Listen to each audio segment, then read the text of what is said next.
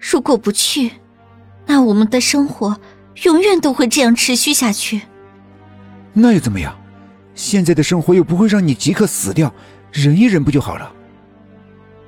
青年恶狠狠的瞪着他们。拉倒吧！一个健硕的大叔把青年拖开，接着又来了几个青年围住了罗莱和齐恩。你们想干什么？罗莱警惕的问。给你们开路。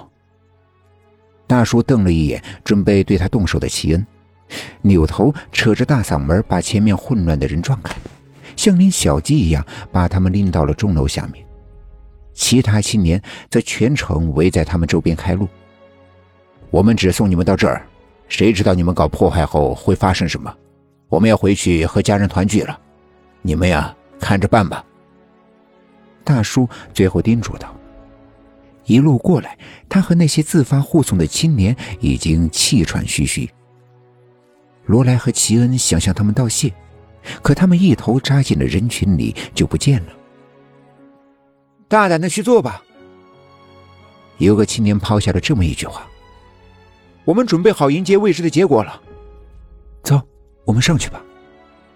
齐恩说。狂欢的浪潮在大街小巷上一波又一波的席卷而来，撞到钟楼的墙壁，又反弹回去，掀起另一股热潮。与一墙之隔外的热闹不同，钟楼里沉寂无声，上世纪的建筑物透露出古老的气息。罗莱和齐恩来到了钟楼的顶部，透过四周的窗口，看到小镇上灯火璀璨。密密麻麻的人群正随着活动阵地的转移而向河边移动，他们欢呼着，挥舞手臂，和身边的人拥抱亲吻。哎，我们来的比预想中要早。齐恩看着那壮观的场面，有些出神。大众的背面裸露在室内，罗莱观察了一遍，跑到下一层的工具室里，拖来了一把大锤子。他们刚才已经说好了，为了防止大钟有预备的运转机制，等会儿他负责卸电池，齐恩负责把大钟的零件毁掉。他把锤子拖到齐恩的身边，这才去看小镇的场景。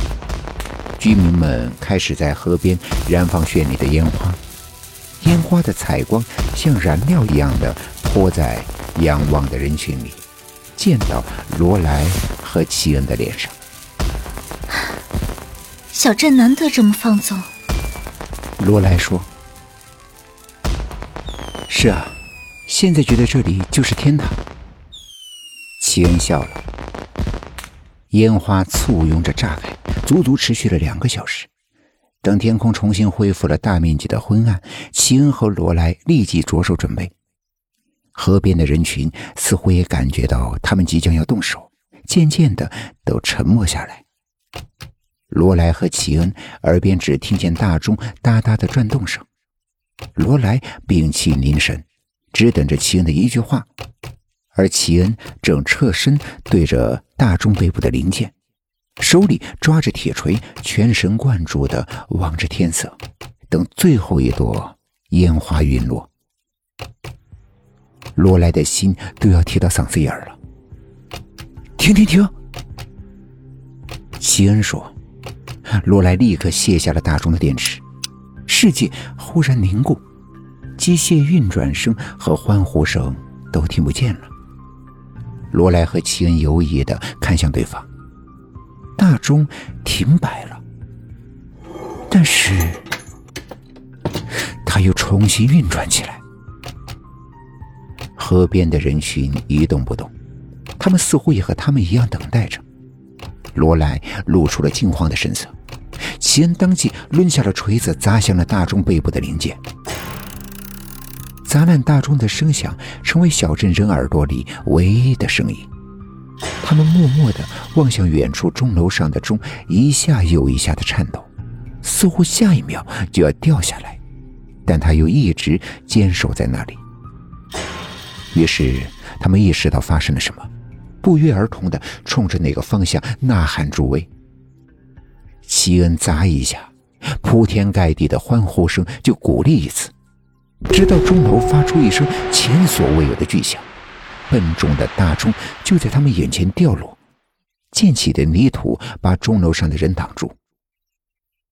大钟的余音在耳边震荡，这一次人们忘记了欢呼，所有的情绪都归于死寂，人们都陷入了沉默的深渊。没有人发声，他们甚至一动不动，紧张的站在原地，等待命运的审判。太阳依旧升起，过了很久，他们还站在那里。今天的新奇镇没有清晨的钟声，也没有辛勤工作的人，大家都在沉默中等待。